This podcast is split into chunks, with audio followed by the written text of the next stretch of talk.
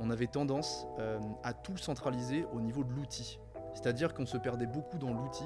D'ailleurs, que ce soit euh, sur l'aspect sportif ou sur euh, l'aspect professionnel, j'ai toujours considéré que le travail, ça remplaçait tout. Et là, je vais peut-être m'attirer des ennemis, mais je crois peu au fait quand on est un sales au sujet euh, SDR, BDR. Et bah, tu vois, je pense que c'est le moment de rendre à César ce qui appartient à César. Bienvenue sur le podcast de We Are Sales by DCS. Je suis Pierre-Michel, cofondateur de l'agence Dreamcatcher Sales, agence experte en business développement. Aujourd'hui, nous partons à la rencontre de personnalités inspirantes de la vente, entrepreneurs, directeurs commerciaux et top performeurs pour explorer leur écosystème et vous rappeler que nous faisons le plus beau métier du monde, celui de remettre l'humain au cœur des affaires. Aujourd'hui, nous recevons Guillaume Thévenot, directeur commercial de cette très belle boîte Closed, solution SaaS de gestion de projets juridiques, et euh, aujourd'hui euh, Dataroom. Guillaume, très heureux que tu sois parmi nous aujourd'hui. Bah écoute Pierre-Michel, euh, enchanté, c'est un plaisir aussi de pouvoir partager ce moment avec toi. Et je suis sûr qu'on va produire euh, plein de valeurs ensemble. Bah, J'espère aussi, hein. attention, hein, sinon on te coupera euh, au montage et notre podcast ne fera plus que doute pas. 5 minutes. Euh, Guillaume, avant de rentrer dans le vif du sujet, est-ce que déjà tu peux rapidement euh, te présenter euh, En gros, euh, t'es qui, c'est quoi ton poste et euh, combien de personnes tu manages euh, chez Close? Eh ben écoute, avec euh, grand plaisir. Donc euh, de mon côté, euh, j'ai un parcours qui est pas si atypique que ça. Je sais qu'en 2023, c'est souvent ce qu'on dit quand euh, euh, on se présente, puisqu'on peut faire pléthore d'expériences maintenant. De mon côté, j'ai fait un bac ES, ensuite j'ai fait un master 2 en école de commerce en stratégie commerciale. Et ensuite, bah, ça fait 10 ans que je suis dans le secteur sales, donc un parcours assez classique. J'ai pu rentrer sur différents strates, que ce soit en France et au Luxembourg. C'est là où j'ai fait euh, la plupart de, ma carrière et de mon cursus. Et euh, ça fait un petit peu plus de 4 ans que je suis rentré dans le monde du management, parce que c'est quelque chose qui me passionne. Euh, j'ai la chance aujourd'hui d'être chez Close depuis le 1er mars dernier, où je chapeaute l'équipe commerciale et la stratégie commerciale de, de notre entreprise, qui est un, effectif de 30 personnes, dont 6 personnes dont je fais partie sur le côté commercial. Et le but, évidemment, c'est de structurer cette équipe, de structurer les ventes et de faire en sorte que nos ambitions de croissance et de scaling, comme c'est euh, bien sûr le mot à la mode, euh, puissent euh, se réaliser. Voilà. Formidable, superbe présentation. On reviendra aussi sur ton parcours parce que euh, atypique, euh, joueur international aussi de, de rugby. Ça, c'est côté, ouais, c'est à côté. Voilà, donc euh, tu m'as mis un peu la pression en rentrant dans, dans les bureaux pour que tout se passe bien. Alors tout va bien se, se passer, c'est promis.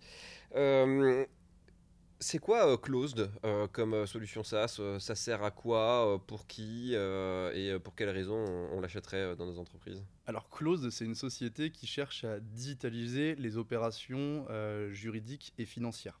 En fait, le but, c'est de pouvoir apporter de la facilité, du gain de temps, de la sécurité et de faire en sorte que tout puisse être plus fluide quand, par exemple, tu vas être une direction juridique, un avocat d'affaires ou une banque d'affaires qui cherche à s'équiper de manière digitale et surtout à accélérer euh, ses opérations financières au sens large. Le meilleur exemple que je peux te donner, c'est l'exemple du M&A qui est vraiment notre cœur de cible, où là, le sujet, ça va être d'avoir une société qui cherche à en acheter une autre finalement, où il y a énormément de parties prenantes à l'intérieur, donc il y a beaucoup d'actions qui sont mises en place, et il faut un outil qui centralise cette gestion de projet, gestion des participants, partage documentaire, séance de signature, gestion des checklists, et puis ensuite être capable d'archiver l'ensemble. C'est hyper important, et il y a une vertu évidemment légale à l'ensemble.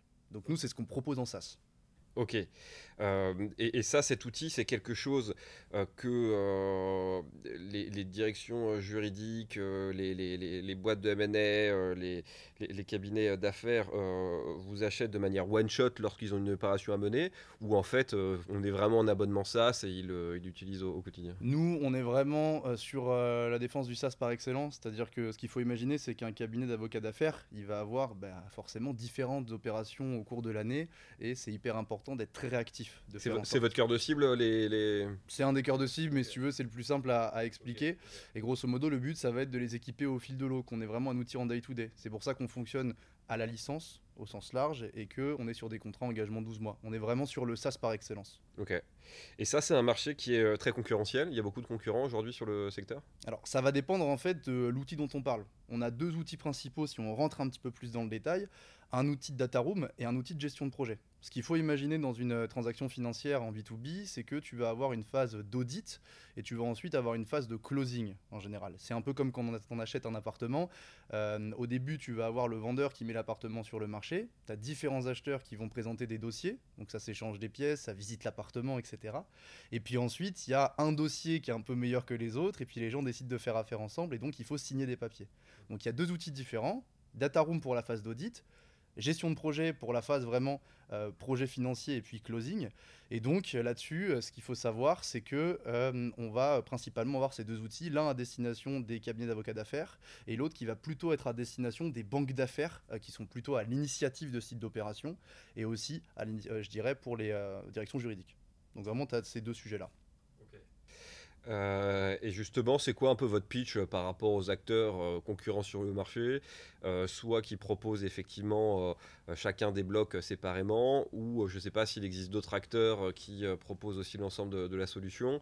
Quand tu attaques ou tes équipes attaquent un client, c'est quoi un peu la punchline pour vous, différencier? Bah, Je dirais que c'est un peu la deuxième partie de la réponse que je peux t'apporter, c'est que sur le sujet de la data room, c'est un outil que nous on a lancé en avril, c'est un océan rouge. C'est-à-dire que sur la data room, sur la phase d'audit, tu vas avoir un marché qui est assez concurrentiel. Donc là, nous, pourquoi on a décidé d'aller dessus? C'est parce qu'on a des concurrents qui sont assez complexes, euh, qui du coup euh, ont aussi, euh, si tu veux, une gestion qui est un petit peu à l'ancienne, qui est un petit peu au FIS, c'est-à-dire que tu peux pas l'ouvrir comme tu veux. Quand tu es une banque d'affaires et que tu fais beaucoup de phases d'audit, de due deal, etc., tu as besoin de faire en sorte que les data rooms soient ouvertes rapidement c'est pas forcément toujours le cas et c'est pas forcément le modèle à ce niveau-là. Donc tu vois, nous le but c'est de dire que euh, on est aussi euh, sécure que, mais on est beaucoup plus simple puisque tu peux l'ouvrir en un claquement de doigts et puis surtout tu as une licence qui va être illimitée, qui te permet d'ouvrir autant d'air que tu veux. Donc ça, si tu veux, c'est sur le premier sujet, c'est comme ça qu'on est capable de rentrer sur cet océan rouge. Sur le deuxième outil, qui est notre outil historique, la gestion de projet, euh, c'est un peu plus simple parce que euh, quand tu prends justement un cabinet d'avocats d'affaires, euh, ils n'ont pas forcément d'outils qui leur permettent de faire tout ce qu'on peut faire sur Closed en un seul et même outil, en un seul et même espace. C'est-à-dire que tu as du DocuSign par exemple pour la signature électronique, tu vas avoir du Drive pour pouvoir partager du document, tu as aussi les mails pour pouvoir bah, faire ta gestion de projet et dire à chacun de faire les choses, mais tu vas pas avoir un outil qui te permet en toute simplicité de faire l'ensemble et ensuite d'en générer une archive. Donc là-dessus c'est un peu plus simple, c'est de l'évangélisation. Et donc là, en cible, on a évoqué euh, les, cabinets euh, d'avocats, euh, les cabinets d'affaires, qui font effectivement des opérations d'MNL, les banques d'affaires. vous avez d'autres cibles? Et c'est quoi à peu près le, la, répartition de votre portefeuille client sur ça? Bah, Je dirais que initialement, comme on était avant tout sur notre outil de gestion de projet, notre outil de closing, on était plutôt beaucoup avec les cabinets d'avocats d'affaires. ce qu'il faut savoir aussi, c'est que chez Closed, deux de nos fondateurs sont anciens avocats d'affaires. Donc du coup, ce qui est assez intéressant, c'est que bah, on maîtrise très très bien le sujet et puis les problématiques euh, des gens qu'on essaye d'équiper et qu'on équipe. Euh, et donc, euh, pendant un moment, la plupart de nos clients, c'était des avocats d'affaires. Ce qu'il faut s'imaginer, c'est que depuis avril et le lancement de la Data Room, on est venu un petit peu plus sur un end-to-end product avec ce nouvel outil qui nous permet d'aller chercher les phases d'audit. Et donc là, on est rentré sur le sujet euh, du M&A Advisors, de la banque d'affaires. Et donc petit à petit, euh, on voit qu'on a de plus en plus de clients qui commencent à arriver sur cette phase. Et donc, euh, bah, on a un certain déversement, c'est-à-dire qu'on continue évidemment d'avoir des nouveaux clients en avocat d'affaires, mais on a de plus en plus, je dirais, de clients banque d'affaires. Donc les proportions, elles sont peut-être pour l'instant de 80-20, mais si tu veux, c'est des choses qui sont tout le temps en mouvement un dernier point, et euh, je dirais euh, notre, notre ICP, notre troisième ICP qui est assez intéressant, ça va être les directions juridiques. Et là, euh, je dirais que c'est un sujet qui est à caractère de challenge et d'exploration sur 2024. J'aimerais revenir un peu sur votre ICP cabinet d'avocats d'affaires parce que on est donc sur le secteur de la legal tech qui est un secteur effectivement en, pleine explosion euh, depuis euh, deux ans, avec euh, la digitalisation des professions libérales dont font partir effectivement les avocats d'affaires et qui sont des, opportunités marché importantes. comment on vend un avocat? Ça ne va pas être évident. Enfin, c'est des cibles qui sont un peu, un peu, un peu touchy. Eh ben, je pense que c'est une très bonne école, ou en tout cas c'est une très bonne expérience pour être un très bon vendeur. Donc là, on rentre un peu plus je dirais, dans, une partie qui me passionne. L'avantage, si tu veux, c'est que j'ai pu connaître différents secteurs d'activité. J'ai pu aussi connaître euh, du SaaS et aussi de l'avantageance et d'autres choses. Euh, donc, le but est à chaque fois de pouvoir bah, faire euh, entendre cette vraie méthode value selling, de comprendre ta problématique, de considérer que l'outil est un pont vers une solution que je t'apporte et ensuite d'être capable de travailler sur le levier influence pour faire en sorte que tu appuies sur le bouton et que tu signes. Et je crois que c'est un très bon cas d'école, les avocats, parce que c'est une cible qui est difficile. C'est-à-dire que que tu sois sur un petit cabinet, un cabinet moyen ou un très grand cabinet, euh, il est potentiellement possible que la personne en face de toi, ça soit quelqu'un qui ait fait partie des très gros cabinets. Quelqu'un qui soit ensuite euh, devenu indépendant, quelqu'un qui ait décidé derrière euh, de créer son affaire, mais en tous les cas, tu peux avoir cette notion de C-level n'importe où. Et donc forcément, tu as un vanity métrique qui va être assez important. Donc cette cible-là, elle est loin d'être évidente, et c'est ce qui te permet aussi de voir si sur ton soft skills, sur ta capacité à influencer, sur ce qui pour moi définit un sales, c'est son leadership. Et pour moi, le leadership, c'est rien de plus que être capable d'influencer l'autre, évidemment pour son bien, influence positive. Euh, bah c'est là que tu vois si jamais tu es bon ou pas, parce que tu peux pas te cacher derrière l'outil, tu peux pas te cacher derrière une cible qui est captive, derrière un besoin qui existe. Parce que je t'ai dit tout à l'heure que sur la gestion de projet, on n'avait pas forcément, euh, je dirais, de concurrence directe, mais ça veut aussi dire que euh, on a des gens aujourd'hui qui roulent en vélo, que nous on propose une voiture, mais que la personne ne connaît pas la voiture. Donc il faut lui expliquer que ça ira plus vite. Et justement, est-ce qu'ils sont sensibles aujourd'hui à, ces objectifs de digitalisation? Euh, Parce qu'il y a eu euh, pas mal de choses sur la tech, avec des boîtes comme Doctrine, etc., qui ont commencé à évangéliser le, marché. On reparlera aussi euh, de, l'historique de, Closed. mais est-ce qu'ils sont réceptifs ou il faut un peu vraiment créer le besoin, appuyer sur, sur, sur la pain? Je dirais que si on élargit un peu aux, trois cibles qu'on adresse aujourd'hui, euh, la réception va être différente. C'est-à-dire que euh, je t'ai dit tout à l'heure que euh, les data rooms, c'était plutôt un océan rouge. Donc, quand tu vas face à une banque d'affaires, elle est très réceptive au côté opérationnel de l'outil et à ce que tu vas lui faire gagner par rapport aux solutions qui existent déjà. Que ce soit pour elle ou pour son client final, une direction juridique, qui est un petit peu sur le même sujet, encore que ce soit un petit peu différent. En revanche, sur, euh, je dirais, un, cabinet euh, euh, d'avocats d'affaires, tu vas pas pouvoir uniquement le convaincre avec l'outil. lui expliquer qu'avec l'outil, tu es capable de pouvoir prendre un document et puis de le partager à X personnes et de maîtriser les droits, etc., c'est pas ça qui va faire en sorte qu'il achète. Surtout que ce qu'il faut comprendre, c'est que tu vas avoir l'utilisateur final qui va souvent être un collaborateur, un junior, ou en tout cas un très opérationnel, mais celui à qui tu parles, bah, c'est un partenaire, c'est un associé. Et ce qui est assez particulier euh, dans euh, cet euh, univers des avocats d'affaires et des avocats en général, c'est qu'on n'est pas sur une entreprise classique. C'est-à-dire qu'un partenaire, ce qu'il va mettre dans ton outil, c'est ce qui touchera en moins. Mmh. Donc si tu lui parles uniquement de features, bah, c'est pas quelque chose qui va faire en sorte que ça fonctionne. C'est la valeur perçue qui marche. C'est pas forcément la valeur opérationnelle. Et donc si tu n'es pas capable de lui dire, en fait avec Closed, tu vas pouvoir gagner sur tel type d'opération, 30% de temps et donc 30% d'argent parce que tes équipes déjà elles vont respecter les délais que tu avais prévus dans ton devis initial. Donc tu as euh, une bonne réputation de la part de ton client. Et puis en plus comme finalement tu gagnes du temps donc c'est euh, d'ailleurs ce qu'on appelle le recovery rate pour entrer un peu dans leur jargon bah, tu vas pouvoir aller chercher aussi d'autres clients. Et c'est ces éléments là qui vont lui faire comprendre que oui closed c'est quelque chose qui est intéressant. Ça va jamais être sur de la features donc c'est compliqué notre métier sales chez Closed. C'est pour ça que c'est intéressant. Et, dans le cycle de décision, est-ce que tu as euh, euh, justement un partenaire qui va prendre la décision ou tu es obligé d'enchaîner euh, avec le partenaire le plus ancien, le petit nouveau qui vient de rentrer en tant qu'associé? Est-ce que le cycle de vente, comme sur beaucoup de SaaS, est assez métré, calibré ou chez vous, c'est un peu what the fuck selon la typologie des, cabinets? Bah, ça, c'est encore, si tu veux, un, un sujet qui est, qui est clivant parce que tu vas être sur une banque d'affaires en fonction de sa taille. Il y a déjà des process qui sont mis en place, il y a déjà une direction achat, il y a déjà euh, des gens qui vont euh, euh, structurer le sujet, que ce soit soit pour des accords cadres pour les clients finaux ou que ce soit pour qu'ils prennent en direct. et puis ensuite, tu vas avoir, je dirais, le sujet du cabinet d'avocats d'affaires ou cabinet d'avocats en général full services, où là, ça va être un sujet un peu plus compliqué, puisque comme on est sur quelque chose d'assez nouveau, la structuration, il euh, n'y a pas encore de règles qui sont mises en place, il n'y a pas forcément toujours des DSI, il n'y a pas forcément toujours des budgets en commun, et il n'y a pas forcément toujours l'ensemble des partenaires qui va avoir besoin de ton outil. Parce que nous, on est très efficace sur du M&A, mais on va être beaucoup moins efficace sur d'autres sujets euh, que peuvent être, je euh, je sais pas, par exemple le droit de la famille, le pénal, le judiciaire, etc. Donc tout ça pour dire que tu as deux options et deux sorties, tu arrives à être très très fort et tu arrives à convaincre ce fameux partenaire en M&A de prendre sur son budget à lui potentiellement il va prendre en direct pour ses équipes, ce qui est super. Mais bien souvent, ce qu'il va essayer de faire, c'est euh, bah, euh, faire participer cette décision et faire participer un board pour que euh, bah, les autres aussi puissent lui dire oui, on va mettre ça sur un budget commun. Sauf qu'ils n'en ont pas forcément l'intérêt. Donc c'est là que ça devient compliqué.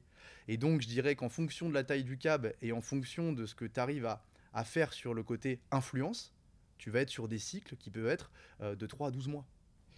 Bah, tu dois avoir des sales courageux hein, parce que là, tu vois, je, si je reprends tes propos, euh, je sens qu'il y a une nécessité quand même euh, de sacrément bien euh, mapper les comptes, ce qui ne doit pas être forcément être évident dans les cabinets d'avocats. Comprendre les relations d'influence entre les différents partenaires effectivement en interne, les driver sur bah, la solution, les évangéliser sur la nécessité effectivement de s'équiper avec des nouvelles solutions digitales, leur faire comprendre le recovery rate. Ouais, ça doit être une vente effectivement à la fois complexe mais à la fois très humaine. Donc ça, ça doit être euh, assez cool aussi à, travailler. En termes de, stratégie euh, commerciale, ça fait combien de temps que Closed existe et a été lancé sur le marché? Closed, on a été lancé, je dirais, on existe depuis fin 2017, on a été lancé sur le marché en 2019. 2019. Et toi, t'es arrivé quand déjà euh, là-bas? Je suis arrivé au 1er mars de cette année. Ok. Et est-ce que tu as un historique un peu de la stratégie commerciale chez Closed avant que tu arrives euh, et euh, aujourd'hui, est-ce qu'il y a eu un pivot dans la, stratégie commerciale?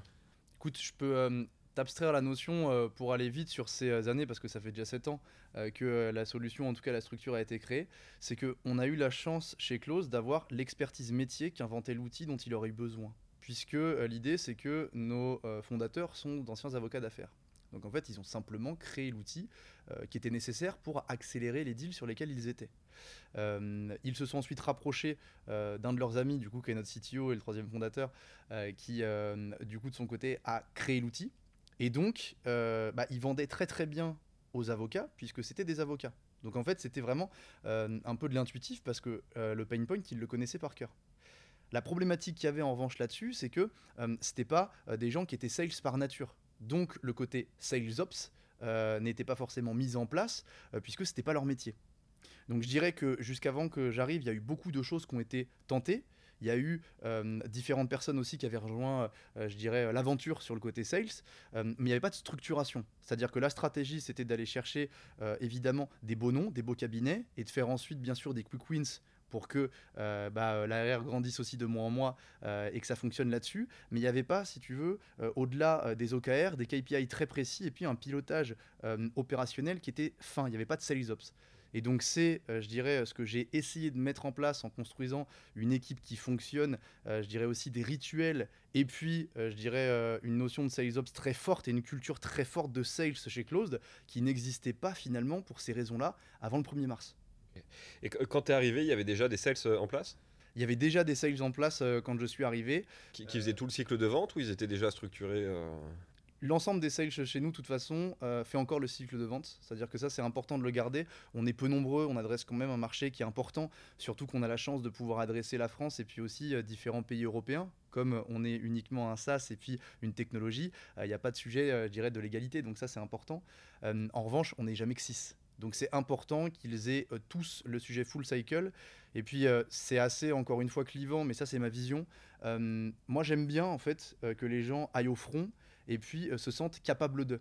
Euh, je crois peu au fait ait, et là je vais peut-être m'attirer des ennemis, mais je crois peu au fait ait un sales au sujet euh, SDR-BDR. Ça peut très très bien marcher dans le cadre d'un stage, ça peut très très bien marcher dans le cadre d'une alternance, ça peut très très bien marcher dans le cadre d'une personne, même junior à la limite, qui rejoint une structure pour qu'ensuite elle puisse progresser sur autre chose. Mais tu vois, je suis peu sur le fait de segmenter. Chez nous, aujourd'hui, il y a une segmentation marché qui existe. Il y a aussi une segmentation de farming qui existe. Mais par contre, sur le fait d'être capable euh, de faire son call calling, d'ensuite euh, réussir à signer le compte et puis ensuite le farmer un petit peu, au point d'évolution de prescaling où on est, je crois que c'est très important d'avoir des gens qui sont capables de le faire. Euh, moi je suis 100% d'accord avec toi, pas forcément pour les mêmes raisons, parce que je pense que euh, euh, un SDR peut être très senior et qu'un SDR ne doit pas être un junior, parce que celui qui fait le call call, c'est la, la, porte d'entrée de ton entreprise pour une autre entreprise, et donc c'est la première image que va refléter Closed. Et je suis toujours gêné effectivement de laisser à des juniors l'objectif et l'enjeu bah, de représenter l'entreprise, parce qu'on sait très bien que le premier contact va être clé et c'est ça qui va pouvoir donner le tempo effectivement de, de la vente. Par contre, là où je te rejoins, c'est que euh, on voit un certain retour en arrière aujourd'hui dans les objectifs de segmentation des équipes qui ont été très fortes ces dernières années, mm. avec et d'ailleurs on, en faisait la promotion, hein, SDR, BDR, compte exécutif, euh, qui est compte, etc. Parce qu'on s'est on s'est rendu compte que euh, finalement, euh, le décisionnaire en avait marre d'avoir 5, 6, 7, 8 interlocuteurs différents pour une seule et même vente. Tu peux avoir un SDR ou un BDR, après derrière, tu peux avoir un avant-vente qui va intervenir, après un account exécutif, après euh, tu vas avoir le CSM qui va arriver, après tu vas avoir un account manager, et en gros, pour une vente, bah, ton interlocuteur aura eu 5, interlocuteurs différents, et ça commence à être assez lourd, et notamment sur des profils qui sont très techniques comme les, les avocats ou les notaires, qui est un de nos clients, une solution SaaS à destination des notaires, euh, ou certaines populations comme les DAF, on s'est rendu compte qu'avoir des sales qui faisaient tout le cycle de vente, en fait, était peut-être plus efficace que de trop segmenter euh, ces équipes, et c'est pour ça que je te rejoins sur, euh, sur cette vision-là aujourd'hui du, du, sales. Voilà, bon, moi aussi j'en profite pour donner un peu mon avis. Bah, bien sûr. Ça me fait, ça me fait ma tribune. Top, donc tes équipes font tout le cycle de vente. Quand tu es arrivé, c'était déjà le, le cas quand tu es arrivé donc chez Close, tu as pris ton poste. C'était quoi en fait tes, premiers mois euh, en tant que, que DIRCO C'était quoi tes premières actions euh, euh, Comment tu as vérifié où tu mettais les pieds? Comment tu as analysé la situation? Est-ce que tu as mis en place des matrices? Est-ce que tu t'es mis à prospecter? C'était quoi en fait tes, tes practices une fois sur place? Écoute, je crois que dans l'univers de Closed, la règle des 90 jours, elle a jamais été aussi vraie.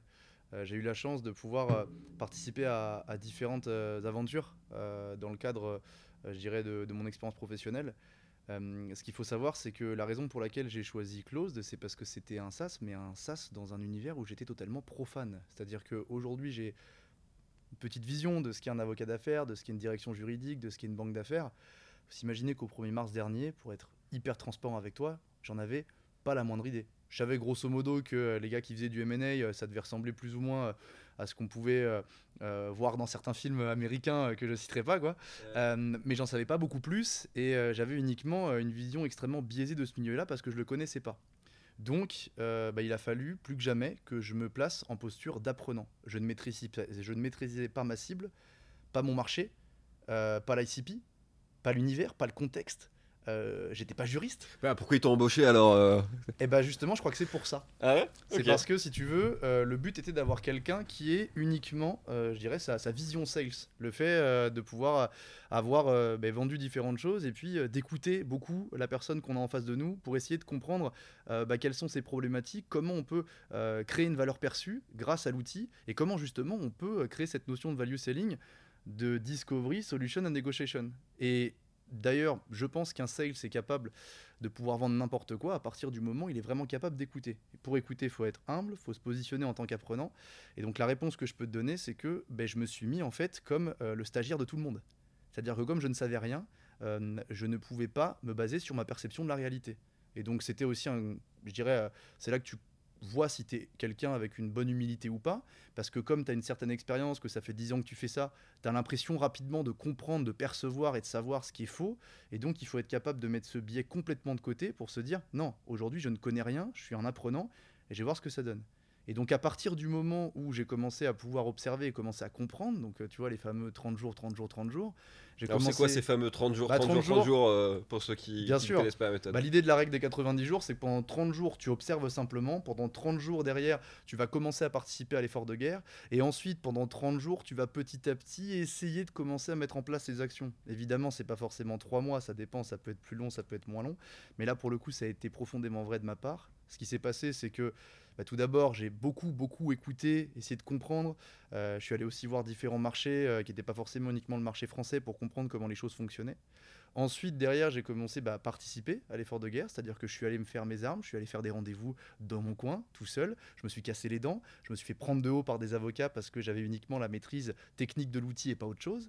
Et puis à partir du moment où j'ai commencé à comprendre tout ça, euh, bah, le dernier point, ça a été de commencer à mettre des choses en place. Donc, de faire en sorte que HubSpot soit vraiment utilisé, de faire en sorte que chacun comprenne euh, quelles étaient les phases qui étaient en place et que j'avais voulu mettre en place dans le CRM pour que euh, on puisse suivre et piloter notre activité, ce que c'était qu'un atterrissage, ce que c'était justement que le value selling, et commencer comme ça à rentrer sur des notions de sales ops en créant bien sûr aussi euh, différents outils, toute une page Notion où le but aujourd'hui c'est que n'importe quel nouvel entrant chez nous ne fasse pas forcément face aux mêmes difficultés que j'ai pu avoir, mais que tout soit cadré, que ce soit dans l'opérationnel, que ce soit dans le contexte, que ce soit dans la compréhension de l'ICP et de la compréhension de comment fonctionne Closed avec les 30 personnes et les différents départements. Et c'est à partir de là que j'ai commencé à pouvoir mettre des choses en place. Et ensuite est venue la stratégie, la vision et, le fait qu'aujourd'hui je sois capable de pouvoir m'asseoir dans un canapé et d'essayer de t'expliquer tout ça. Euh, Justement, euh, sur cette prise de poste, après tes 90 jours, donc euh, tu me disais, tu as commencé à, mettre en place euh, des, changements, à, intégrer des nouveaux process, remplir son CRM, hein, le, grand classique, leur faire comprendre l'atterrissage, les KPI et tout le team. Est-ce que tu as dû faire face à des problématiques de résistance au, changement? Parce que beaucoup de directeurs commerciaux, effectivement, nous écoutent, vont prendre des postes ou ont pris un poste il n'y a pas longtemps. à quoi toi tu as fait face et qu'est-ce que tu conseillerais dans ces situations? Alors je dirais euh, que euh, bien évidemment qu'il y a une résistance euh, au changement qui existe dans tout type d'organisation et c'est bah, peut-être que, certains vont voir de quoi je parle mais c'est tu sais le, fameux schéma de la conduite du changement où au bout d'un moment soit les personnes adhèrent soit les personnes s'en vont. Et je crois d'ailleurs que c'est quelque chose d'assez naturel et qu'il faut l'accepter.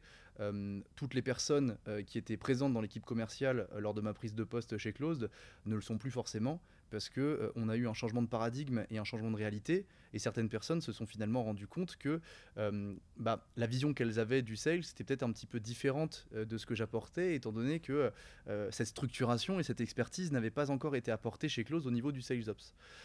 L'autre point derrière, c'est que cette transformation et ce changement, il, peut, il peut être fait, je dirais, plus ou moins dans la douleur en fonction des méthodes que tu mets en place. de mon côté, comme j'ai profondément décidé en fait de me placer en dessous de l'équipe parce que je considère qu'un manager c'est un support à la réussite des autres euh, et c'est jamais quelqu'un qui se met au-dessus. Euh, et que bah, je suis allé faire mon call call ou euh, du coup je tapais ce que je devais taper au niveau des calls ou je suis allé faire mes rendez-vous tout seul ou je me cassais les dents ou vraiment je mettais les mains fort dans le cambouis. Et c'est d'ailleurs quelque chose que bah, j'ai fort tendance à continuer à faire même si ça fait de belles journées. Tu gagnes le respect d'une certaine manière par l'exemplarité alors c'est très bateau de dire ça, mais pour le coup, t'en parlais tout à l'heure, c'est lié aussi à, ma seconde vie, c'est comme ça que, je vois les choses et que, que hum, finalement ce sont des valeurs que le sport a, pu m'apporter. Mais cette conduite du changement, à partir du moment où tu as gagné l'estime de tes troupes et où les gens se rendent compte que tu es uniquement là pour faire en sorte que les choses avancent et que tu es le premier à pouvoir reconnaître tes erreurs, elle est plus smooth. Et en plus de ça, quand euh, tu expliques pourquoi tu fais les choses et que euh, bah, potentiellement on se rend compte que ça marche, euh, petit à petit, euh, ça va beaucoup mieux. Ce qui est le plus dur à mettre en place, en fait, c'est la première pierre. Hmm. Et c'était quoi le plus dur, en fait euh, avec le recul, c'était quoi les éléments que tu as voulu mettre en place sur lesquels il y a eu le plus de freins, in fine? De manière très concrète. Parce bah. que oui, on sait, il faut de la communication, expliquer, etc. Mais euh, dans, le, dans, le, concret, euh, on, on, le fait, on fait un pitch, des beaux discours au quotidien, on explique, on réexplique. Mais in fine, euh, concrètement, contre quoi tu t'es retrouvé, contre quoi tu as buté je dirais que l'élément le plus euh, concret, ça a été euh, d'apporter euh, justement cette vision sales et de faire en sorte qu'on se transforme en bon sales et qu'on puisse apporter cette vision value selling. On est profondément tourné vers l'investissement et ce que ça va apporter pour le client final. Ce que je veux dire par là, c'est quand je suis arrivé chez Closed, on avait tendance à tout centraliser au niveau de l'outil. C'est-à-dire qu'on se perdait beaucoup dans l'outil. On était uniquement à présenter Closed, à présenter l'outil, à faire de la démonstration fonctionnelle, parce que c'est rassurant aussi. Et donc, on n'avait pas du tout ces aspects de soft skills qui étaient mis en place. C'était uniquement du hard. C'est-à-dire qu'on montrait, oui, telle fonctionnalité, tel bouton, tel élément. Mais ça veut dire quoi pour la personne qui est en face de nous? Qu'est-ce qu'elle va y gagner? Et surtout, est-ce qu'on est capable de pouvoir donner un vrai rythme à ce rendez-vous? Est-ce qu'on est capable profondément de faire de l'écoute active, ce qui est loin d'être évident? Est-ce qu'on est capable de faire en sorte que la personne en face de nous, elle nous livre aussi une partie de ses problématiques et de rentrer vraiment dans le niveau profond du problème? Le problème, c'est pas euh, j'ai besoin d'un outil pour partager des documents. Le problème, c'est je rentre tous les soirs à 23h chez moi et je vois plus ma femme. C'est ça le problème. Et ça, on n'arrivait pas du tout à le faire. Et l'autre point, c'est que bah, quand on restait uniquement consommé sur euh, du fonctionnel et sur de la démonstration, on avait aussi beaucoup de mal à rentrer sur cette phase de négociation. C'est-à-dire qu'on faisait un catalogue des prix, on n'arrivait pas à avoir cette position et cette posture d'expert qui est nécessaire, je dirais, à faire en sorte qu'on arrive à, faire de beaux closings plus que jamais avec notre cible dont je t'ai parlé tout à l'heure, qui est une cible particulière et délicate. Donc, pour faire en sorte que ces choses-là, elles avancent, il n'y a pas eu de secret, il a fallu une rigueur administrative, il a fallu une rigueur opérationnelle, il a fallu expliquer pourquoi on faisait les choses, et puis il a fallu mettre des rituels en place. Les rituels, euh, pour moi, qui sont euh, nécessaires à cette conduite du changement et sur lesquels on ne peut pas passer, euh, c'est les one-to-one, c'est la réunion commerciale, et c'est les workshops. Et si tu me le permets, je peux te donner un peu de détails sur les trois. Bah justement, j'allais t'en donner euh, très concrètement. C'est quoi un workshop pour toi euh, Comment tu l'as mis en place euh, Comment tu les coaches Comment tu leur mets des coups de pied au cul et les félicites de manière très opérationnelle Eh bah écoute, déjà le premier point, c'est que les one-to-one que je propose, c'est avec tout le monde, c'est tous les lundis matins. C'est important qu'il y ait euh, cette notion de rituel, qu'il y ait des rites dans l'équipe. Pour moi, c'est profondément nécessaire pour donner un timing et pour qu'on soit capable d'avoir cette structuration déjà mentale et intellectuelle, qu'elle fonctionne et qu'elle respire au sein de cette équipe commerciale. Donc, un one-to-one, ça doit être à la fois centré sur la partie hard, donc sur les KPI, d'où l'importance de renseigner son HubSpot, donc c'était connecté là-dessus. Et ensuite, c'est aussi lié à l'humain, c'est aussi lié à l'individu. On ne peut pas dire qu'on veut des commerciaux qui écoutent les prospects si nous, en tant que manager, on n'est pas capable d'écouter les personnes en face de nous. Puisque bien souvent, on est biaisé par notre perception. Je pense que, je pense qu'il est comme si, je pense qu'il fait ça parce que. Mais c'est intéressant de les écouter. Donc au-delà du coaching, sur ces one-to-one qui ont lieu toutes les semaines, c'est 15 minutes uniquement centrées sur l'individu et on en apprend beaucoup. Moi, c'est les 15 minutes que je préfère où là, je vais lui demander son niveau d'énergie, sa place dans l'entreprise, comment il se sent, est-ce que la vision elle est claire, de quoi il a besoin. Et ça toutes les semaines Toutes les semaines, tous les lundis. Et ça, pour moi, c'est quelque chose de crucial. Et potentiellement, si on est en train de construire une croissance et une réussite, ça passe avant tout par l'humain. Et je crois que c'est le quart d'heure qui est le plus important sur ces one-to-one. Et ensuite, l'autre quart d'heure avec chacun, évidemment, c'est beaucoup plus KPI centrics. Et donc là, on va parler des rendez-vous à venir, on ancre la semaine euh, dans le mois, dans la réussite, dans le succès, etc. Donc c'est 30 minutes avec chacun tous les lundis. Ok. Ça, c'est le premier point. Et sur les workshops, alors, tu les animes comment tes, workshops? Bah, je dirais qu'il y a un autre point intermédiaire qui est important aussi, c'est euh, tous les lundis 14h, réunion commerciale, une heure. Donc là, le but, c'est de donner les guidelines, de dire où est-ce qu'on veut aller, d'ancrer la semaine euh, dans le mois, dans le quarter et dans la réussite annuelle, de parler aussi des réussites et de les célébrer. Parce que j'ai toujours tendance à dire qu'on célèbre les victoires ensemble, et puis par contre on lave le linge en privé, donc plutôt en one-to-one. Il faut savoir aussi dire les choses quand ça va pas. Et ensuite, euh, je dirais que tous les jeudis à 10h30, c'est marrant, il y en a encore eu un ce matin. Non, workshop. Ah. Pas encore l'apéro, mais l'apéro c'est important aussi, c'est la troisième mi-temps. Mais là pour le coup, euh, dans le workshop, en fait, ce qu'on va faire, c'est que euh, on prend un sujet sur lequel on doit monter en compétence. Ce qui est important sur ces workshops, c'est que c'est à la fois du contexte, à la fois de l'ICP, à la fois du hard, à la fois du soft. Le but est simplement de venir tacler une difficulté que j'ai pu constater chez plusieurs des team members. Par exemple, aujourd'hui, justement, on a fait un workshop sur comment calculer et comment parler de ROI à un avocat d'affaires. Qu'est-ce que la notion de recovery rate? Qu'est-ce que la notion de write-off? Et que là, tu vois, on était sur un workshop vraiment expertise, posture d'expert. Et avec ces trois rituels, déjà, on a une belle structuration. En tout cas, ça permet quand même de assez vite atténuer le chaos pour euh, commencer à créer un semblant de société au sens large. Ok, très clair. Euh, en plus, en parallèle de ça, euh, de ton onboarding, de effectivement la gestion du turnover, hein, qui est complètement naturel, un nouveau head of sales, on rejoint aussi un manager, on veut imposer des nouvelles méthodes et c'est normal. Euh, c'est pour ça qu'on est embauché, qu'on fait sa prise de poste, euh, on crée un nouvel euh, ADN d'équipe. Il y a eu aussi le, rachat de Closed par Alexis. c'est arrivé quand ça L'année dernière aussi, je crois. C'est arrivé fin 2021. Fin 2021, il y a deux ans.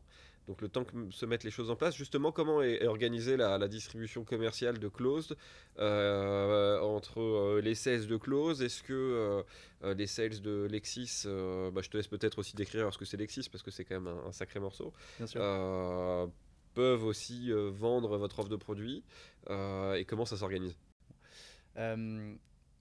Déjà, pour expliquer ce qu'est LexisNexis, c'est le plus gros éditeur juridique mondial. Donc euh, c'est une structure évidemment qui est très importante, c'est une très grande entreprise. Euh, il me semble qu'aux dernières nouvelles, on était 33 euh, 000 dans le groupe.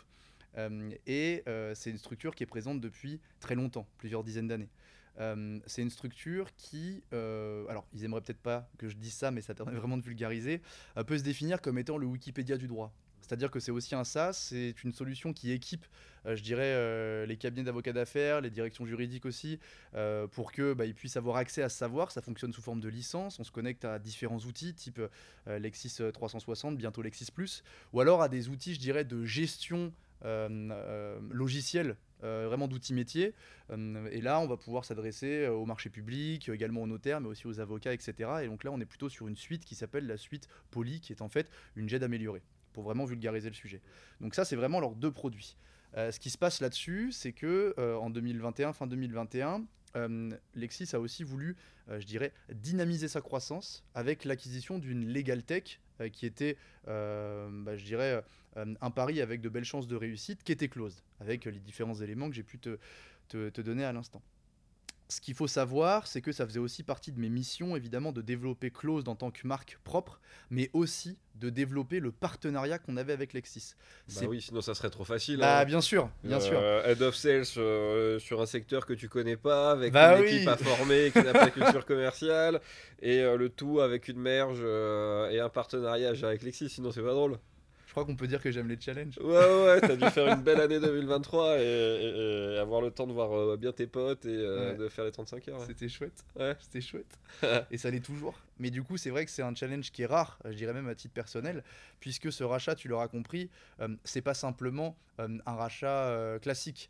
c'est un rachat fonctionnel, opérationnel. C'est-à-dire que on veut et on doit participer à cette croissance euh, pour le groupe et pour Lexis. Donc ce que ça veut dire, c'est qu'il y a une mise en place de process qui a été à définir, qui est nécessaire euh, pour faire en sorte que euh, les clients de Lexis, qui sont nos prospects, deviennent nos clients. Et donc pour ça, il a fallu, comme j'ai pu te le dire, mettre en place des choses opérationnelles sur le papier, mais il a fallu aussi faire adhérer les hommes. Et ça, c'est une notion que j'avais pas forcément, je dirais, dans ma tête au moment où euh, j'ai démarré les, grands chantiers sur le sujet. Mais c'est passionnant. Et tu as ressenti des différences de mindset entre euh, des sales de belles startups comme Close, 30, 40 collab en 2-3 ans, et des sales de grosses machines de guerre, hein, parce que ça reste une très belle boîte Lexis, mais qui ont des avantages et des inconvénients, d'être une grande machine de guerre aussi. C'est quoi pour toi les points clés de ces différences? Je pense que la meilleure image que je peux te donner là-dessus, c'est la Chine et Hong Kong. Finalement, c'est exactement la même chose. C'est-à-dire que tu as une petite boîte hyper véloce, hyper agile, qui tente plein de choses, qui a du coup beaucoup de liberté euh, parce qu'elle a encore une structuration qui est assez faible et assez petite, qui du coup euh, doit réussir à créer une belle collaboration avec euh, un mastodonte qui a des process qui sont profondément mis en place, qui a euh, des cycles de vente qui sont aussi profonds, qui a des manières de faire qui sont aussi, je dirais, connues de la part des clients. Et donc, on est vraiment sur deux mondes tout à fait différents qui n'avancent pas à la même vitesse, mais pour autant, il faut faire en sorte de tirer le meilleur des deux, puisque le risque que tu vas avoir là-dessus, c'est que entre une très grosse structure et une start-up, soit on est sur euh, deux notions qui ne se comprennent absolument pas, et donc là, ça ne fonctionne pas, soit derrière, on est capable de prendre le meilleur des deux mondes, et là, c'est exceptionnel. Et c'est une tangente qui peut potentiellement euh, tourner d'un côté ou de l'autre en une fraction de seconde.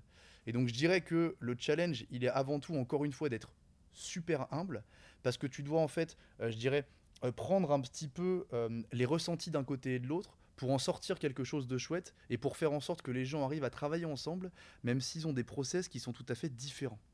Et justement, très concrètement, comment tu les fais bosser ensemble? Est-ce que d'une, ils ont envie de bosser ensemble?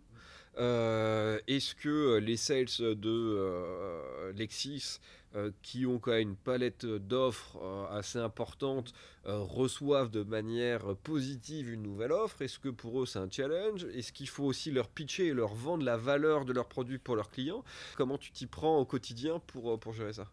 Je dirais que c'est le terrain avant tout. C'est-à-dire que si les gens te respectent pas, et si les gens respectent pas ta qualité, T'auras beau avoir mis en place les meilleurs process du monde, on est sur euh, deux structures différentes. Euh, les gens en fait te respecteront pas et puis auront pas envie de vendre ton produit parce qu'ils sont capables d'aller faire euh, leurs chiffres aussi avec leurs produits propres.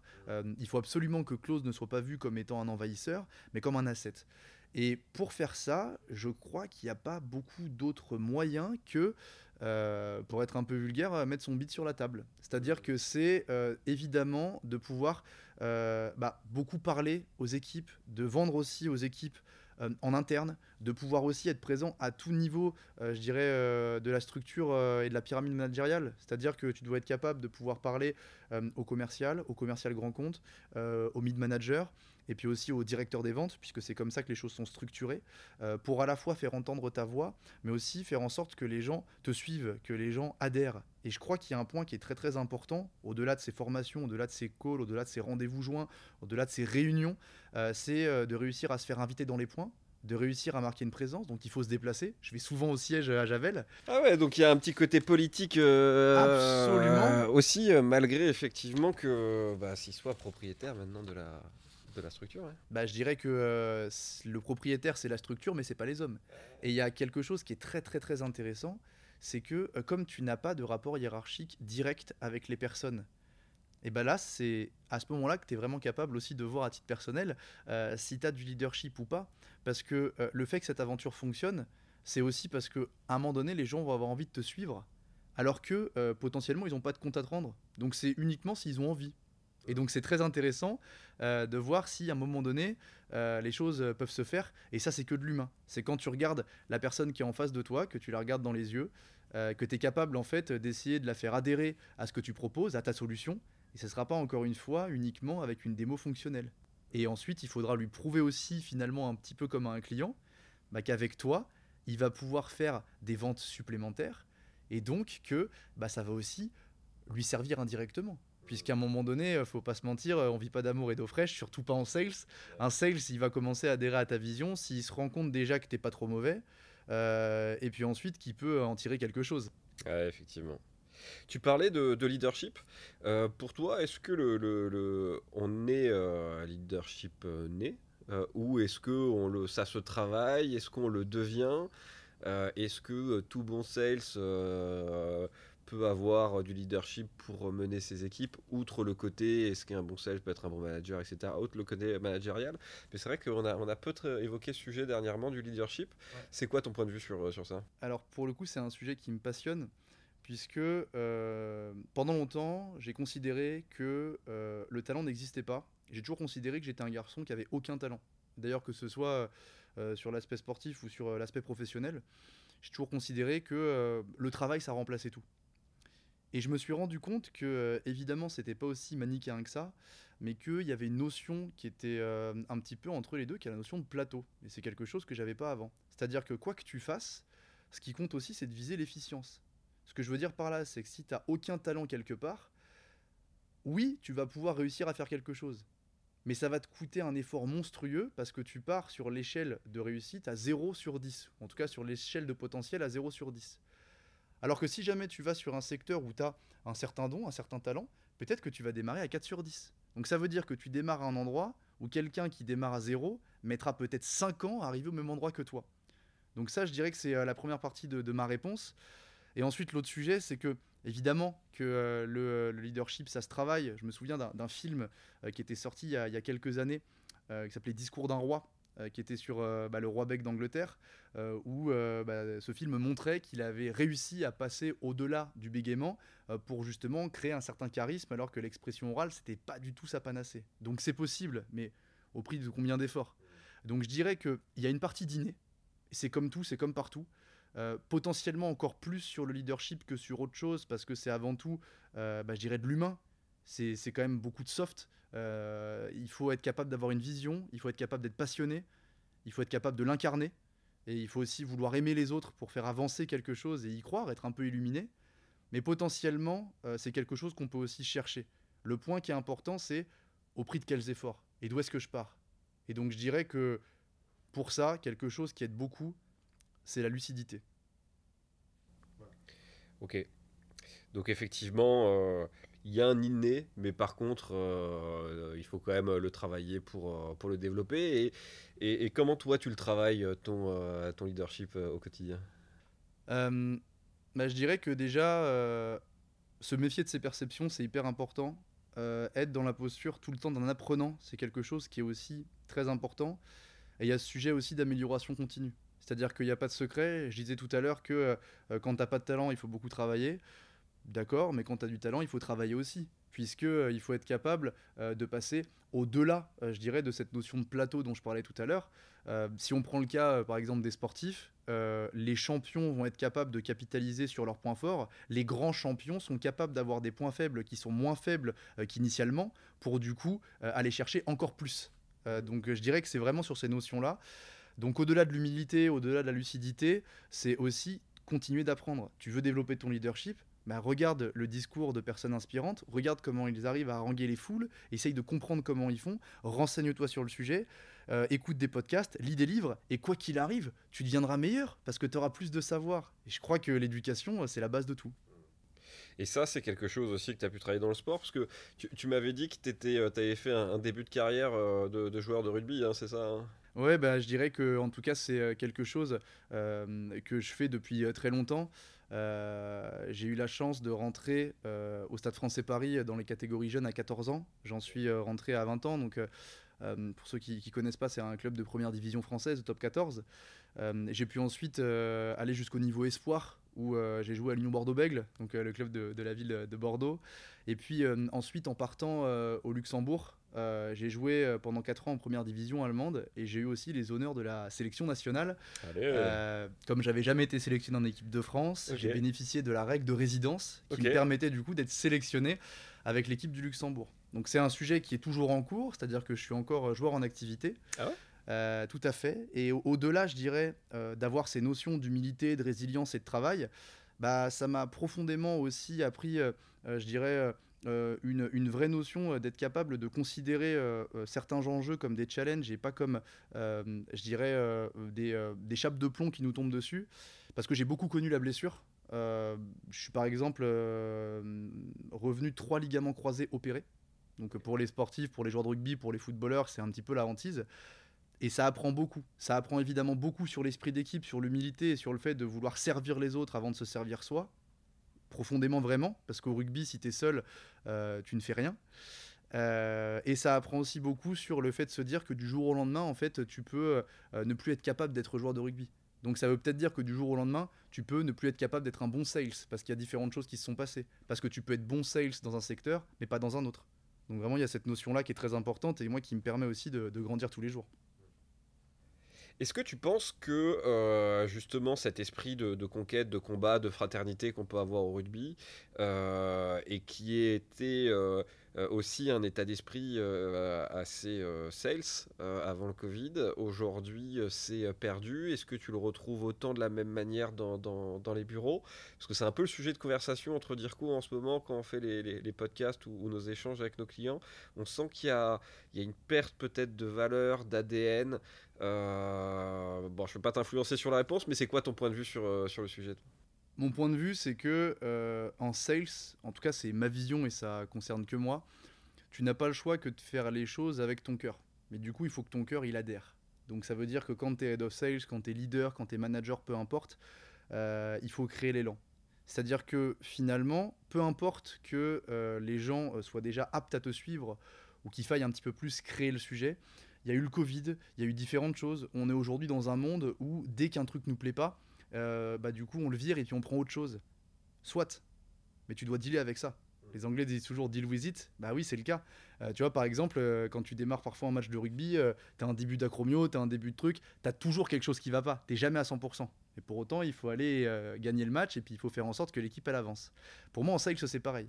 Il y a des choses qui sont en perdition, il y a des valeurs qui sont un petit peu moins présentes, il y a une énergie, c'est vrai, qu'on sent un petit peu moins, mais du coup, c'est à toi de redoubler d'efforts euh, pour incarner ce que tu fais, pour euh, être tourné vers les autres, pour faire en sorte euh, finalement de faire aussi ton métier de ciel en interne avec tes équipes, pour avoir ce bouton d'influence qui doit être plus important qu'avant et créer une adhésion de la part des troupes et que les gens fonctionnent quand même. Je vais passer euh, du, coq à l'âne, mais il y, aura un lien. Vous, comment vous avez vécu euh, l'année 2023 Parce que dans le secteur du SaaS, de manière générale, euh, a été quand même extrêmement compliqué, avec un ARPA, c'est-à-dire un montant moyen facturé par compte qui a diminué, un taux de churn important, des levées de fonds qui ont, qui ont planté, donc quand même un secteur SaaS plutôt en berne. vous avez été impacté, vous, de votre, de votre côté, ou pas du tout? Je dirais que indirectement, mais pas forcément en frontal, puisque on est sur un sujet qui est quand même un petit peu spécifique on n'a pas forcément de concurrents directs. Et de notre côté, on va plutôt être influencé par les évolutions euh, du sujet corporate, euh, je dirais euh, du sujet transaction financière, plus qu'autre chose. On sait qu'aujourd'hui, le marché du MA n'est pas forcément dans sa meilleure année. Toutes les transactions qui sont des grosses transactions, qui sont des large caps, il y en a un petit peu moins qu'avant. donc les cabinets ont tendance à revenir chercher des transactions un petit peu plus inférieures, mais en tous les cas, en tout cas un peu moins grandes au niveau, je dirais, de ce que ça représente au niveau chiffré. Euh, mais l'activité, elle continue. L'activité, elle est présente. Donc je dirais que notre cible, euh, elle a pu connaître des fluctuations aussi sur son marché, ce qui a pu créer des hésitations euh, par rapport au fait d'acheter ou pas. Mais bon, tu auras compris mon point de vue, tout est un challenge, il y a toujours une opportunité à sortir dans la crise. Euh, euh, et, je crois qu'on s'en sort pas si mal que ça et que euh, on a plutôt réussi, nous, à augmenter notre ARPA moyen. mais c'est un peu biaisé ce que je vais te dire, puisque on était sur une société qui n'avait jamais eu de structuration sales ops et on l'a mis en place cette année. Donc tu vois, ça vient un petit peu biaiser les cartes, mais on n'est pas sur une année, je dirais, qui est, qui, est, catastrophique, loin de là, on est plutôt sur une, sur une année de forte croissance. Ouais. Mmh. ça c'est cool. Parce que des grandes questions aussi, mais euh, c'était le sous-jacent à, ce, début d'échange, mais je, vais te la poser quand même. C'est euh, comment gère-t-on la motivation de, son équipe euh, sales bah, dans ces coups de mou qui peuvent durer 3, 4 trimestres d'affilée? Un peu comme quand, avec ton équipe de rugby, tu perds 3 matchs et au quatrième, tu te retrouves à, la mi-temps et tu as foiré déjà ta première, ton premier temps. Bah, je dirais qu'il n'y a, a, pas de recette euh, miracle, ça se saurait, et je crois qu'il n'y aurait que des champions si, euh, si on arrivait à le faire. Euh, par contre, il y a un point qui est important, c'est l'honnêteté. Je crois que le fake, je dirais, des extrêmes et des absolus, c'est-à-dire de faire le surmotivant pendant X temps, ou alors de faire celui qui vient péter des genoux pendant un moment aussi, ça peut marcher, ça peut être des stratégies, mais tu vas faire ça quoi 10 jours? Et puis après, ça va rentrer dans la norme. L'être humain, de toute façon, il est cyclique, c'est-à-dire qu'il y a crise, et puis quoi qu'il arrive, on finit par revenir sur un niveau de bonheur et un niveau de structuration moyen. Donc ça, ça marche pas. Donc je dirais qu'il faut être honnête par rapport au sujet. Puis ensuite, c'est comme dans le sport, c'est-à-dire que oui, euh, on sait que tu as une target à faire sur l'année. Oui, on sait que tu as des objectifs à faire. Mais ce qui compte avant tout, c'est de montrer du mieux, montrer que ça avance. C'est exactement comme euh, quand euh, en foot, tu as une équipe qui est en train de perdre 7-0. Elle peut finir en fait son match à 9-0 ou elle peut finir à 7-3 oui, tu vas perdre, mais est-ce que tu as envie de montrer autre chose? Et c'est ça, je crois, qui compte, c'est d'être capable, notamment pendant ces one-to-one, et c'est là que ça sert beaucoup, bah, d'avoir aussi un peu ce management de vestiaire. Moi, c'est un petit peu mon sujet, je mets beaucoup de cœur là-dedans, mais de se dire, ok, ta target, tu vas pas aller la chercher.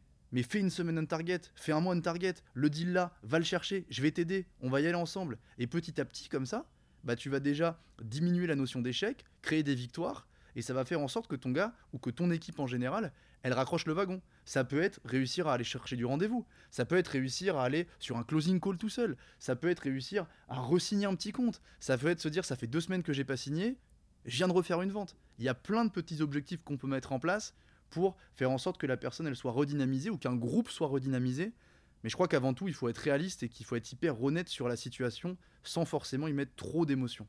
Euh, mettre un cadre de plein de petites victoires pour faire des grands succès. Et c'est ça qui va effectivement remettre en confiance et. Euh, step by step, la notion de l'escalier. Ok. Malheureusement, on va devoir euh, bah, euh, commencer à mettre fin à notre échange parce que sinon je vais me faire engueuler par Quentin qui s'occupe de, de, monter nos, nos, podcasts. Là encore, je pars sur un tout autre sujet, vraiment question euh, rapide. Est-ce que aujourd'hui euh, les, avocats euh, d'affaires sont en panique avec l'arrivée de, l'intelligence artificielle? Et est-ce que vous, vous, travaillez effectivement sur ces sujets-là actuellement? C'est hyper intéressant parce que au niveau, je dirais, du, du groupe, euh, de, Lexis, euh, euh, c'est un, un, sujet qui est central. C'est-à-dire que on, a, on a pu faire certaines sorties dernièrement sur bah, des outils qui sont en train d'être mis en place justement pour arriver sur ce sujet. L'intelligence artificielle, c'est un bouleversement. C'est un bouleversement dans différents secteurs d'activité et évidemment aussi dans le légal. Euh, ce qui va être intéressant, c'est de considérer que c'est une opportunité et que c'est pas un risque ou quelque chose qui est menaçant. Donc il va y avoir évidemment une évangélisation à faire, mais surtout être capable de montrer que ça vient euh, apporter une amélioration du travail d'avocat, une amélioration de sa qualité, je dirais, de vie hein, au, travail, mais que ce soit encore une fois une banque d'affaires, un avocat ou une direction juridique, hein, pour vraiment reprendre les, trois sujets. et ensuite, le dernier point, c'est que nous, dans Closed, on est en train de réfléchir à différents euh, types d'actions pour pouvoir faire euh, bénéficier de cet apport de l'intelligence artificielle pour accélérer encore plus les deals. Ça peut être des choses assez classiques de euh, d'être capable en, quelques secondes d'aller chercher, je dirais, un dossier dans une masse énorme ou de pouvoir demander certaines choses, encore une fois, sur de la synthèse de sujets. Donc il y a des réflexions évidemment qui sont en cours là-dessus et, ce qui est intéressant, c'est comme on fait partie d'un groupe aussi, on, bénéficie pardon, de la réflexion globale. Allez, dernière question. Euh, si, tu devais me conseiller quelqu'un interviewé après toi, quelqu'un euh, que tu adorais écouter euh, sur le podcast We Are Sales, interviewé par, par mes soins. Eh ben, tu vois, je pense que c'est le moment de rendre à César ce qui appartient à César. C'est vrai, tu voudrais que je m'interviewe moi-même? Ah, bah, Oh là là Oh là là Donc moi sur ce canapé, mon ego en face, disons que c'est trop d'honneur que tu m'as fait aujourd'hui. non mais c'est la, je dirais, la personne qui a, commencé euh, à, m'inspirer et qui euh, aussi m'a permis de faire ce pont entre le milieu sportif et le milieu professionnel et qui m'a permis d'être pris de passion pour les sales. C'était euh, ben, mon premier VP Sales qui s'appelle Charles Marchais, qui est dans une structure qui s'appelle Vision maintenant, qui a fait aussi un, beau parcours chez Aircall. Euh, pour être honnête, je ne l'ai pas mis au courant de cette euh, sortie que je suis en train de faire. Euh, mais bah, déjà, je pense que ce serait hyper plaisant de l'écouter sur ces sujets. Et je suis sûr qu'il pourrait apporter plein de choses. Formidable. En plus, Charles, je te salue puisqu'on a échangé déjà quelques fois ensemble, puisqu'on avait fait des événements avec Aircall. Euh, donc écoute, avec grand plaisir de te recevoir sur notre podcast We Are Sales pour parler euh, toi aussi de tes euh, nouvelles aventures. Un grand merci euh, d'être euh, venu euh, chez nous aujourd'hui dans nos bureaux. Guillaume, tu as un parcours qui est très inspirant. tu as passé une année 2023 qui a été sur les chapeaux de roue. Je suis étonné de te voir avec autant d'énergie, alors qu'en fin d'année, on est tous avec des petits yeux, des cernes sur, sur l'année après l'année écoulée. Tu as eu des enjeux effectivement de prise de poste, de head of sales, de connaissance d'un nouveau secteur d'activité sur des personas qui sont compliqués, un lancement de nouveaux produits, la data room, le merge avec, avec Lexis. Euh, le marché euh, du euh, qui a quand même été, parce que j'ai fait un peu mes devoirs quand même, mes questions sont orientées, je crois, divisé par deux sur, sur l'année 2023. donc j'espère que tu vas passer de très belles fêtes de fin d'année. Encore une fois, merci pour ton intervention. et puis j'espère qu'on pourra suivre ton parcours et refaire le point d'ici quelques mois sur les évolutions de, de Close, des, tes différents succès. Bah, écoute, euh, Pierre-Michel, merci beaucoup euh, de m'avoir euh, accueilli sur, sur ce podcast. ça a été un plaisir et j'ai été enchanté d'échanger avec toi.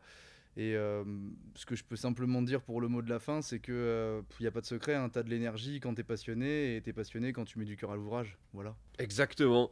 Alors, comme vous l'aurez compris, on est euh, fin Q4 2023. Le temps que le podcast soit monté, il sera publié aux alentours de janvier 2024. Donc, pour les sales, head of sales B2B qui nous écoutent, je vous souhaite une très belle et, joyeuse année. Bah, ayez la patate parce que le marché commence à reprendre. Euh, donc on a tous besoin de refaire euh, du bif. Tu le disais euh, tout à l'heure, on, est, on fait ce métier aussi parce que bah, on est là pour avoir aussi derrière un ROI, parce qu'on vend avec nos tripes, avec nos émotions. On, on, donne du temps de travail, mais on, donne aussi notre personne. Lorsqu'on vend une offre de produits et services, et bah, finalement on l'intériorise. Et donc on a hâte aussi d'arriver en, en, 2024. Ayez la patate, gérez bien vos cycles de vente. N'hésitez pas à remettre en question les process déjà existants, les structurations d'équipes des années passées. Euh, le marché change de plus en plus vite. Euh, les équipes commerciales doivent être, euh, doivent l'être aussi. merci d'être toujours aussi nombreux à, nous écouter et suivre nos, aventures de, We Are Sales. et je vous dis très bientôt pour de nouvelles histoires inspirantes. Merci beaucoup. Au revoir.